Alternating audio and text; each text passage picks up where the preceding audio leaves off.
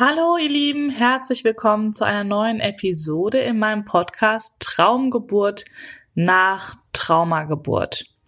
Das Monatsthema lautet, woher weiß ich, dass ich ein Geburtstrauma habe? Und in der letzten Folge habe ich über die spezielle ähm, Geburtsform des Kaiserschnitts gesprochen und heute werde ich über Sauglocken und Zangengeburten sprechen, was das für Mutter und Kind bedeutet und ja, wie es jetzt in der Folgeschwangerschaft für dich aussehen könnte, wie es weitergeht. Gut, ich freue mich, dass du hier bist.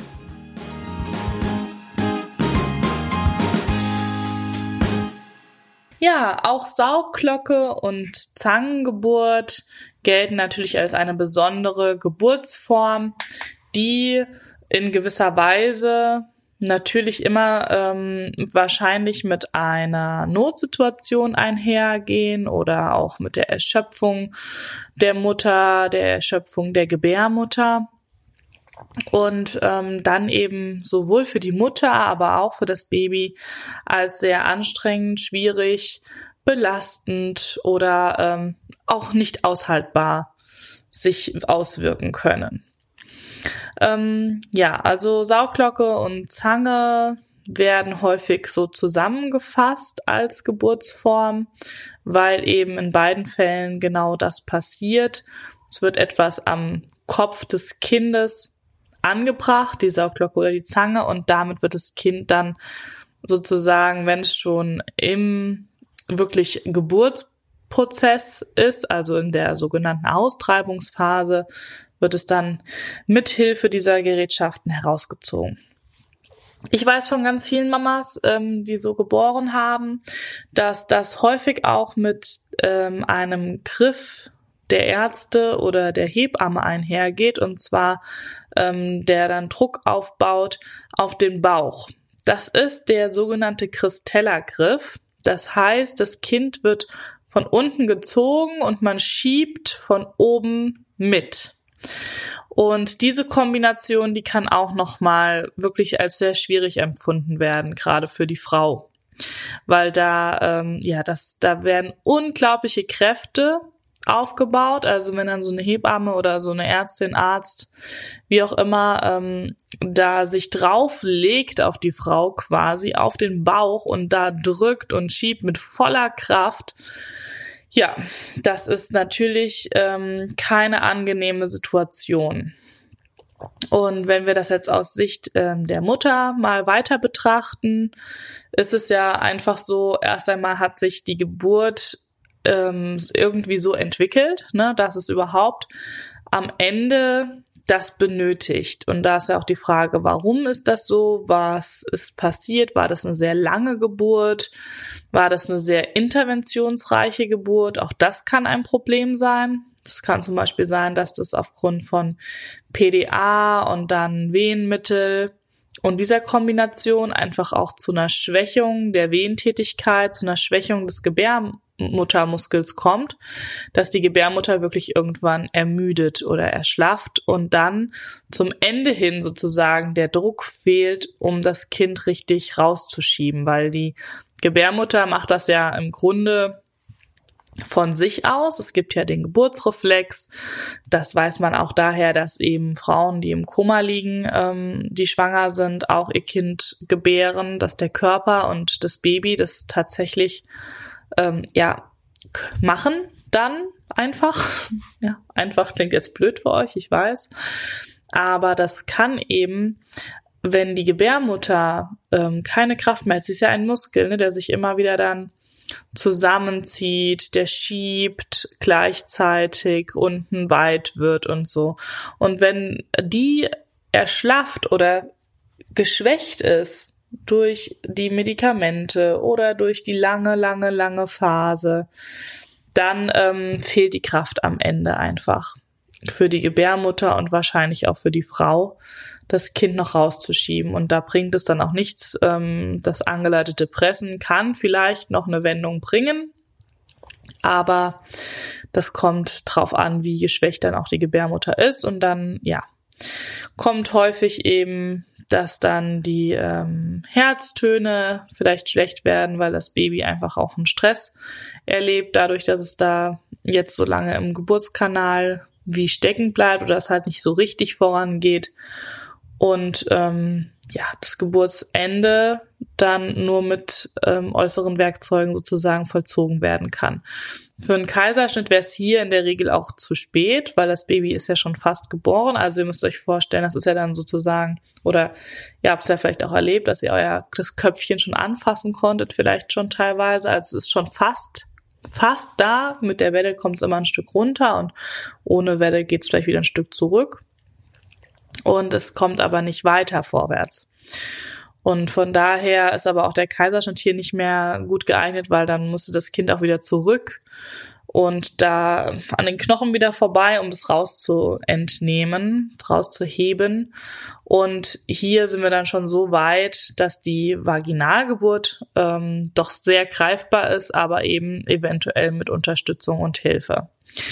Ähm, ja, ich denke, was sinnvoll ähm, ist, wenn man in diese Situation gerät, dass man auf jeden Fall schaut, die Schwerkraft mitzunutzen, weil eine Zangengeburt und Sauglockengeburt habe ich jetzt noch nicht gehört, dass die im Stehen stattgefunden hat. Das heißt also, häufig haben die Frauen vorher eh schon gelegen aus irgendwelchen Gründen. Also vielleicht weil sie schon nicht mehr konnten, vielleicht weil ja, sie eine PDA hatten oder oder oder oder ja oder liegen sollten für das ähm, für den Herztonschreiber und so weiter. Aber diese ja, Rückenlage wissen wir ja eben, ist keine günstige Position, weil wir da auch nicht die Schwerkraft mitnutzen können. Das heißt nicht, dass man nicht in der Rückenlage gebären kann. Ja, ich weiß, dass das häufig auch gesagt wird, auch von Hebammen und das auch mit Sicherheit in vielen, vielen Fällen stimmt, dass die Rückenlage nicht gut geeignet ist, weil eben dann auch nicht gut Platz gemacht werden kann vom Steiß und so weiter. Aber ähm, zum Beispiel habe ich meine spontane Alleingeburt ähm, zu Hause in der Rückenlage erlebt. Und zwar ganz spontan, ja, spontan, wie das Wort schon sagt, ähm, und intuitiv. Aber ich muss auch sagen, dass ich mich ja in der Schwangerschaft mit der Haptonomie vorbereitet habe. Also ich habe mich mit Dr. Dalali begleiten lassen, also wir uns begleiten lassen. Und diese Übungen macht man eben auch in der Schwangerschaft möglichst täglich. Und das ist in so einer halbliegenden Rückenlage. Und da hatte er mir schon angekündigt, dass es sein kann, dass ich das als angenehm empfinde, auch für die Geburt. Also da ist Haptonomie nochmal so ein kleiner, so eine kleine Ausnahme von der Regel soll einfach nur heißen, wenn das Bedürfnis da ist, dann kann es dafür einen Grund geben. Aber ich habe auch nicht auf meinem Popo gelegen, sondern ich hatte den in die Höhe gestreckt. Von daher ähm, war das zwar die Rückenlage, aber trotzdem Platz gemacht fürs Kind. Und das Problem ist, wenn, die, wenn man das nicht mehr machen kann, wenn man auch den Po nicht mehr hochkriegt oder die Position nicht mehr gut anpassen kann, dann ähm, ja erschwert ist das natürlich auch der Gebärmutter und ähm, allen, ja, dass das Kind dann noch so gut kommen kann. Und trotzdem wird eben ja natürlich dies für die Sauglocke oder die Zange die Mutter natürlich in die Rückenlage positioniert, was auch keine gute Position ist für das Selbstwert, für das Gefühl. Es ist eine Position des Ausgeliefertseins, der absoluten Hilflosigkeit, des Kontrollverlusts. Ähm, alle, die dann da um dieses Bett stehen, sind eine Stufe höher im wörtlichen Sinne. Ja, der Arzt, die Hebamme, vielleicht auch der Partner, wer auch immer, die stehen alle eine Stufe höher, die gucken alle auf die Frau herab. Und ähm, psychologisch macht das ganz viel mit uns. Also wir haben das auch ausprobiert in der EEH-Ausbildung, also emotionelle Erste Hilfe, wo ich das erste Jahr ja absolviert habe mit 20 Hebammen, lustigerweise. Das war echt schön. Da haben wir ja ganz viel Selbsterfahrung auch gemacht und diese Körperübungen und wir haben eben auch diese Rückenlage ähm, nachempfunden. Ne? Wir haben das nachgespielt. Wie ist das eigentlich auch in der Rolle des Babys? So haben wir das ähm, nachgespielt. Und es war erstaunlich, äh, wie schnell wir da drinnen waren in diesem Gefühl.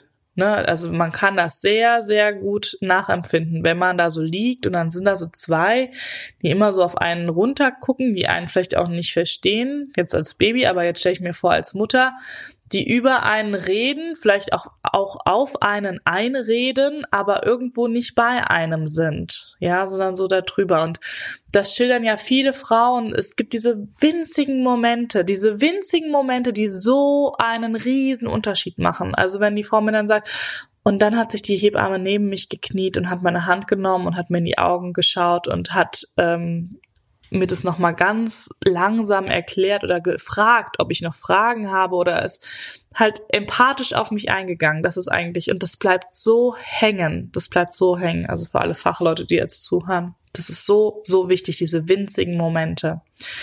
Und das machen sich aber ähm, die Begleiter oft nicht klar, weil sie sind ja in dieser höher gelegenen Position wie das auf die Frau wirkt. Und auf dem Rücken liegen ist auch evolutionspsychologisch für uns, ähm, ja, wir sind, das ist nicht gut, weil dann ist unsere Vorderseite, alles ist frei und unsere Vorderseite ist ja auch wenig geschützt. Da haben wir wenig Knochen, wir haben ganz viel verletzliches Gewebe, unsere ganzen Organe, das legen wir nicht gerne frei, rein aus Überlebensinstinkt.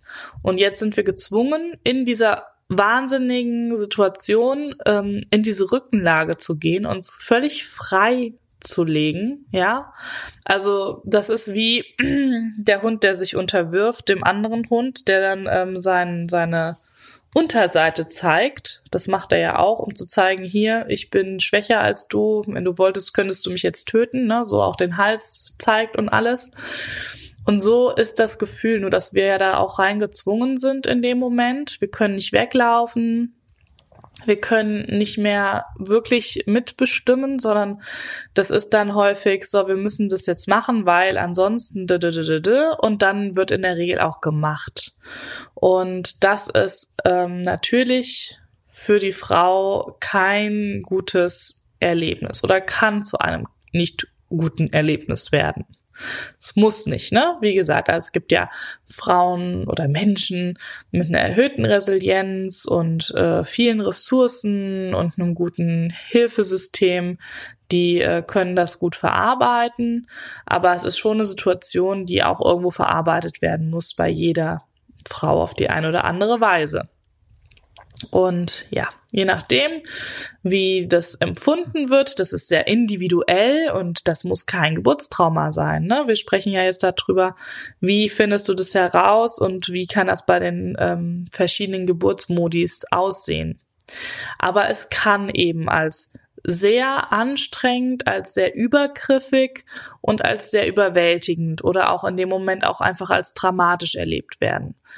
Muss aber nicht heißen, dass du heute noch in deiner Folgeschwangerschaft darunter leidest. Also wenn du das Gefühl hast, das war aber gut so und es musste so sein und es war alles in Ordnung und ich bin froh drum, dann ist es völlig in Ordnung. Oh Leute, Ach, kennt ihr das? Ich muss niesen. Hatschi, das kam nicht raus. Jetzt war draußen. Ja, also nirgendwo dir jetzt ein Trauma andichten lassen, wo keins ist, oder ein Problem machen, wo keins ist. Wenn du aber das Gefühl hast, oh, das war überwältigend, dann kann ich dir nur zustimmen, ja, das ist ja auch wirklich eine ähm, wahnsinnige Leistung, die du da, ähm, die dir da abverlangt wurde, ja, psychisch und körperlich. Und das darf auch nachwirken und das ist auch nicht schlimm, weil du ja spätestens jetzt ähm, die Ressourcen gefunden hast und ähm, dir die Unterstützung suchen kannst, die du brauchst, um das zu verarbeiten. Ja, es ist nämlich ähm, häufig natürlich auch wieder verbunden mit den Themen Schuld und Scham, wie immer bei diesen Erfahrungen leider. Ähm, also Scham, weil ich lag da völlig nackig, alle konnten mir unten ähm, rum zugucken, jeder durfte da reinfassen. Ähm, das ist äh, einfach eine sehr, sehr ungute und unangenehme Situation. Ja, die mögen wir nicht, weil wir, wir mögen unsere Privatsphäre und eigentlich, wenn dann so viele Leute auf einmal im Raum stehen, weil das ist bei Zangen- und Sauglockengeburten so, dann kommt der Arzt, ähm, vielleicht noch mit einem Helfer und noch eine Hebamme oder so, dann sind dann zack auf einmal vier Leute im Raum, auch Fremde vielleicht. und dann wird schon gehandelt. Und am liebsten möchte man ja dann äh, seine Beine schließen, Decke drüber oder wie auch immer machen. Und das geht nicht, weil jeder muss mal fassen und jeder muss, hat da jetzt irgendeine Rolle zu tun an der Frau. Und das kann schon also sehr schambehaftet sein und sehr unangenehm. Und das Thema Schuld kann eben aufkommen von wegen, oh, ich konnte das nicht ähm, alleine am Ende durchbringen. Ich musste da Hilfe bekommen und oder ich habe da nicht, äh, bin da nicht deutlich genug geworden oder ich hätte mich wehren müssen oder was auch immer dann da so die Gedanken sind, die einen dann aber zerfressen und die sind sehr, sehr schädlich. Also Schuld und Scham sind die schwierigsten menschlichen Emotionen. Und damit müssen wir einfach auch einen Frieden schließen können. Ähm, ja, und das wirst du natürlich in der nächsten Geburt anders machen. Ne? Gerade wenn diese, dieser Schamteil, hm, wirst du drauf achten, wirst du mit der Hebamme gut, gut vorbesprechen. Ja, niemand soll da dich irgendwo berühren oder sehen, äh, der da jetzt keinen Grund zu hat, wo das nicht mit dir vorbesprochen wurde. Es gibt keinen Grund für Vaginaluntersuchungen, wenn alles in Ordnung ist. Und von daher, und auch es muss dich niemand nackig sehen. Es gibt immer eine Decke oder irgendwas, was man dir überlegen kann. Also wenn das so ein Thema ist, das auf jeden Fall ansprechen und das dann auch so vorbereiten und auch mit dem Mann so besprechen. Und dann kann der nämlich oder Geburtsbegleiter oder der Dula oder wem auch immer und dann können die nämlich darauf achten, dass äh, das Personal das auch nicht vergisst während der Geburt, sondern dass zum Beispiel so eine ähm, Anrede oder auch Kommunikation auf Augenhöhe einfach selbstverständlich ist. Und an vielen Geburtsorten ist es auch selbstverständlich, aber es ist trotzdem gut, wenn man das vorher besprochen hat und wenn derjenige, der bei der Geburt dabei ist, einfach auch noch mal ein Auge drauf hat, weil das vielleicht auch mal so im Eifer des Gefechts untergehen kann, dass man noch mal sagt, hey, äh, bitte hier bei meiner Frau oder hier bei äh, der, der Frau, äh, wenn ich jetzt als Dula rede, ähm, bitte drauf achten, kommt runter in die Hocke, ähm, vielleicht sogar noch, ein, noch eine Stufe tiefer, so dass ähm, alle auf Augenhöhe sind oder sie sogar eher drüber ist, ne? Dass, dass sie das Gefühl hat, gesehen zu werden und vor allem auch ähm, dieses Machtverhältnis nicht als Missbrauch ähm, gefühlt ist, sondern dass sie sich eben sich selbst bemächtigt fühlt. Und so könnt ihr das auf jeden Fall in eure Vorbereitung mit aufnehmen. Ja, ob das jetzt für dich als Frau ein Thema ist, kannst du wieder nur herausfinden, indem du da ähm, ja überlegst oder nachspürst, ähm, was was kommt dir denn? Sind das hast du jetzt ständig Flashbacks in Form von dauernd bist du in dieser Geburtssituation, dauernd bist du in diesem Gefühl, ständig kommt das unkontrolliert über dich. Ähm, du bist nur noch am Weinen, du hast keine Energie, du kannst dich nicht konzentrieren und sobald du die Augen zumachst, bist du quasi in dieser Geburtssituation. Das wäre jetzt eine ganz ähm, krasse Ausprägung. Oder ist es eher so ein Gefühl von, du hast da Respekt vor, also so ein Gefühl von, okay, in diese, an diesen Geburtsort möchte ich nicht nochmal gehen, ähm, ich möchte was anderes ausprobieren. Ähm, ich will auch nicht, dass es noch mal, dass ich das noch mal in der Form erlebe. Ich werde jetzt alles dafür tun oder mich noch mal anders vorbereiten. Du hast dich ja vielleicht auch wunderbar schon vorbereitet bei der ersten Geburt. Man kann das ja nicht immer die Verläufe sind nun mal sehr ähm, sensibel. Also so eine Geburt ist auch einfach schnell beeinflusst. Und ähm, jetzt hast du vielleicht andere Dinge, worauf du noch mehr achtest die dann während der Geburt schon vorher geklärt sind oder die nicht auftreten. Und trotzdem ist das Geburt ein Abenteuer und so ein gesunder Respekt davor, ne, vor dieser Geburtsreise, das ist völlig in Ordnung. Aber wenn du jetzt in Angst und Panik und ständig sozusagen mit den Gedanken und Gefühlen an dieser alten Geburt hängst, dann kann dir das eben wieder zeigen, dass du dann noch ein Stück weit, ja, zu erledigen hast damit dann eben sich das nicht nochmal wiederholt während der Geburt. Das ist immer das Thema. Und für dein Baby, also für das Kind, was du schon hast, kann man sagen, dass ähm, grundsätzlich eine Sauglocken- und Zangengeburt Ähm, es ist ja eine natürliche Geburt, ne? Es wird ja auch, ähm, also es ist eine vaginale Geburt, sagen wir es so. Es ist ja eine vaginale Geburt und das bedeutet, dass das Kind auf jeden Fall ähm, ja alles schon mal mitgenommen hat, was bei einer natürlichen Geburt auch wäre. Also hat den ganzen Geburtsvorgang durch durchlebt, durchstanden. Und das ist ja für sein weiteres Leben enorm wertvoll. Also fürs Kind ist es sehr wertvoll, dass es das ähm, mitnehmen konnte. Das ist anders bei einem Kaiserschnitt, vor allem bei einem geplanten Kaiserschnitt. Bei einem geplanten Kaiserschnitt fehlt ja einfach alles. Da fehlt die Erfahrung der Wehe, da fehlt die Erfahrung des ähm, sich durchkämpfens ne, und des Durchgehen bis zum Ende und auch ähm, Hürden und Hindernisse überwinden. Das ist ja das Thema beim Kaiserschnitt.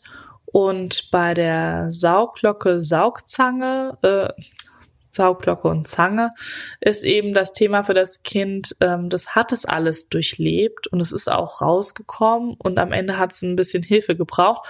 Und das kann einfach nur in Form auch sein, dass es sehr unangenehm eben ist für das Kind dann am Kopf. Also die bekommen ja häufig dann da auch einen, einen Bluterguss. Und ähm, da kann man aber wunderbar mit arbeiten, weil ähm, die Strecke hat es ja hinter sich gebracht. Und am Ende, gut, die Verletzung sozusagen am Kopf, die ähm, kann auf jeden Fall heilen und den Druck und den Stress, den es da vielleicht erlebt hat, kann man auch rausnehmen mit verschiedenen Therapieformen. also als allererstes ähm, ist natürlich die Osteopathie und da kannst du jetzt auch noch hingehen, wenn du da noch nicht warst oder das noch nicht wusstest damals, dann lass dein Kind jetzt einfach trotzdem nochmal durchchecken, weil ähm, die können ja natürlich arbeiten ja auch mit Erwachsenen, also die ähm, schauen sich ja das komplette System an. Ist ganz spannend, wie die arbeiten. Ich kann es dir auch gar nicht genau erklären, aber auf jeden Fall geht es auch wieder um den Energiefluss im Körper und wo der vielleicht blockiert ist und wo da ähm, was aufgelöst werden muss. Und das ist natürlich ähm, super für diese Kinder, wenn sie das kriegen nach so einer Geburt. Auch die Kraniosakraltherapie ist da ein Beispiel für. Auch wunderbar da ähm, kenne ich ja zum Beispiel die Brigitte Gondek, die hier auch ein Interview hier im Podcast hat, könnt ihr ja noch mal reinhören, die das tatsächlich auch schon im Krankenhaus macht mit den Babys nach den Geburten.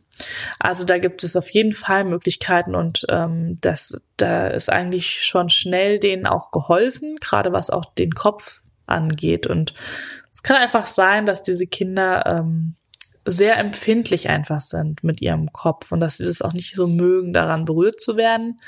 Und ich kann so ein bisschen auch aus eigener Erfahrung, oder was heißt ein bisschen? Ich kann auch aus eigener Erfahrung berichten. Ich bin so ein Zangengeburtskind.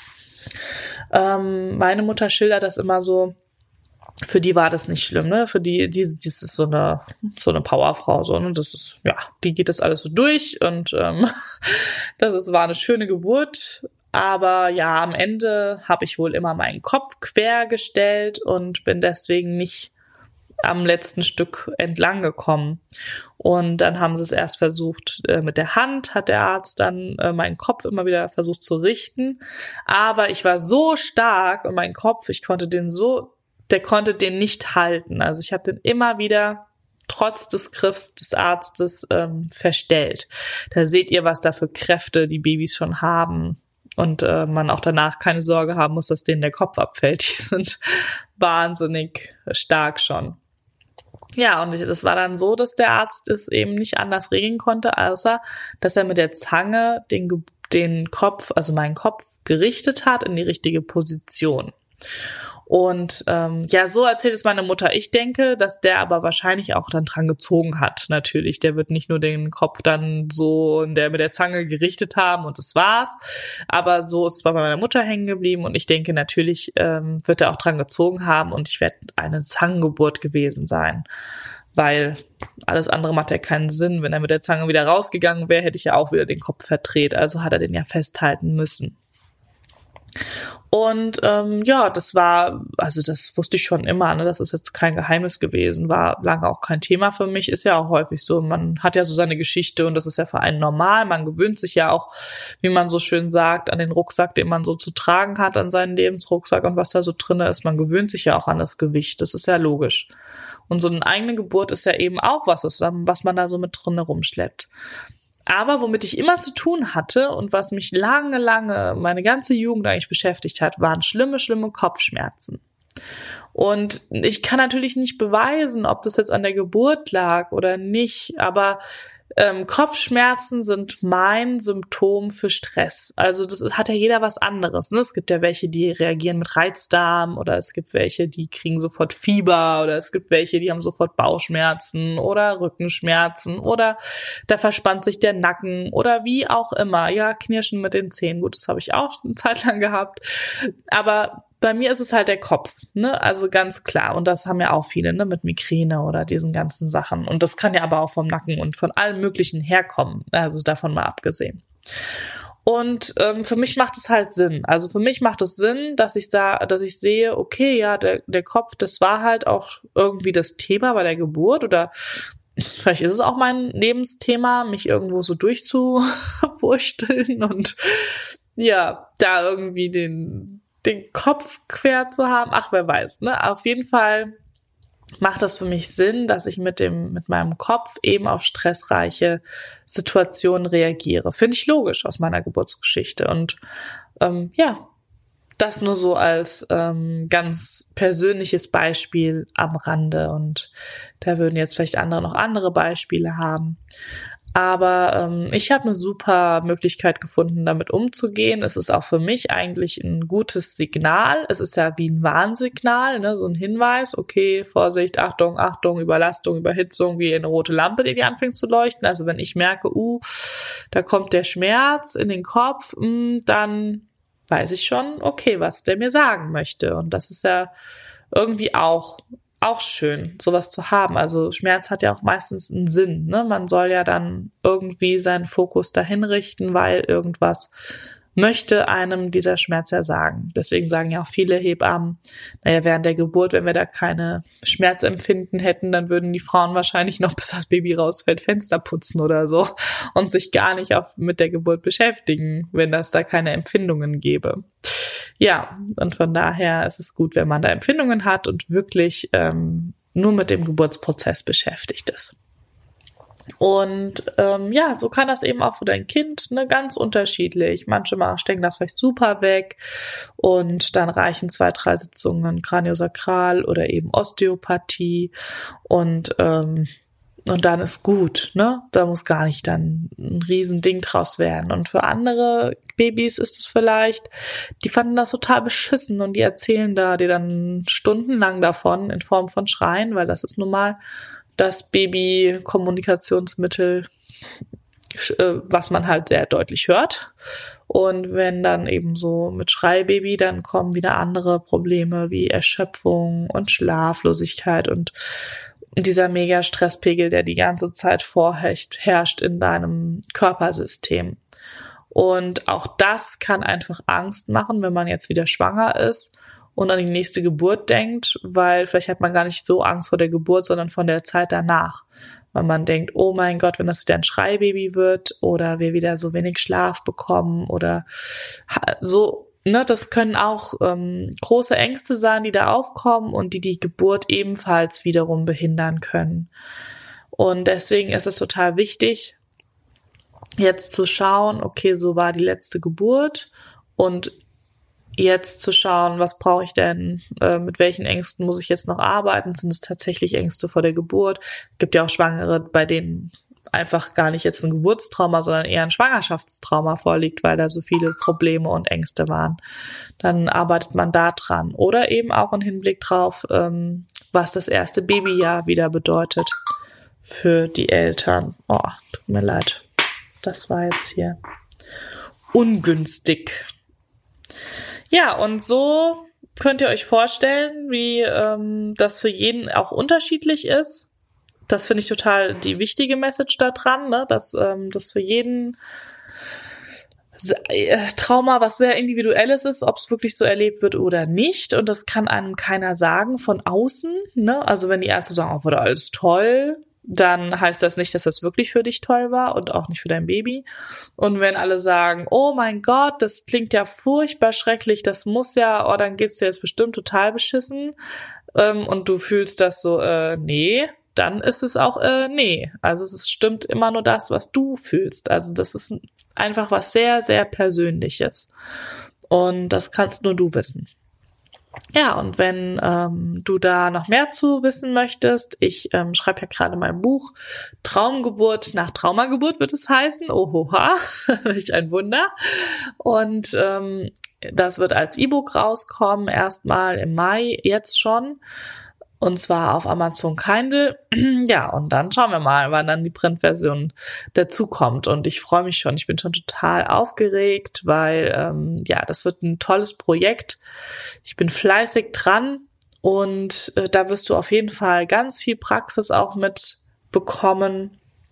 Und ich gehe auch nochmal auf die Bindung zum älteren Kind ein und auch auf das eben traumatische an Geburten und deren Auflösung und dann eben auch auf die spezielle Geburtsvorbereitung, weil das ist ja häufig das Problem, dass es ähm, sowas ja eher nicht thematisiert wird in den herkömmlichen Geburtsvorbereitungskursen, weil das ja auch irgendwie dann schon wieder sehr therapeutisch wird und das darf auch gar nicht dann jeder und so weiter. Alles ganz kompliziert, schnell und von daher ähm, so eine sehr individuelle Vorbereitung im Grunde die allerbeste Lösung ist.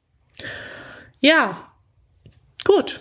Wenn euch die Folge gefallen hat, gerne liken, gerne teilen, gerne hier den Podcast abonnieren, damit ihr nichts verpasst, weil die Themenreihe weitergehen wird, natürlich. Und ähm, ja, im nächsten Monat gibt's dann wieder eine nächste Themenreihe. Also bleibt dabei. Ich freue mich auf jeden Fall von jeder von euch, von der ich höre, lese, die mir schreibt. Und ja, ich sammle gerade auch Geburtsberichte für das Buch, also von Mamas, die das schon durchstanden haben, was euch jetzt vielleicht noch bevorsteht, die Mut machen sollen. Und auch von Experten bekomme ich kleine Beiträge und Fachartikel mit ins Buch als Exkurse. Da freue ich mich auch tierisch drüber. Ja, also ich werde euch hier auf dem Laufenden darüber halten.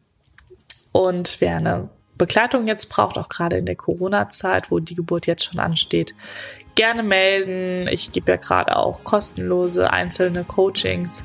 Und ähm, ja, das kann manchmal schon reichen, nochmal so einen anderen Blick, einen individuellen Blick drauf zu bekommen. Gut, dann sage ich bis bald. Macht's gut, meine Lieben. Ciao.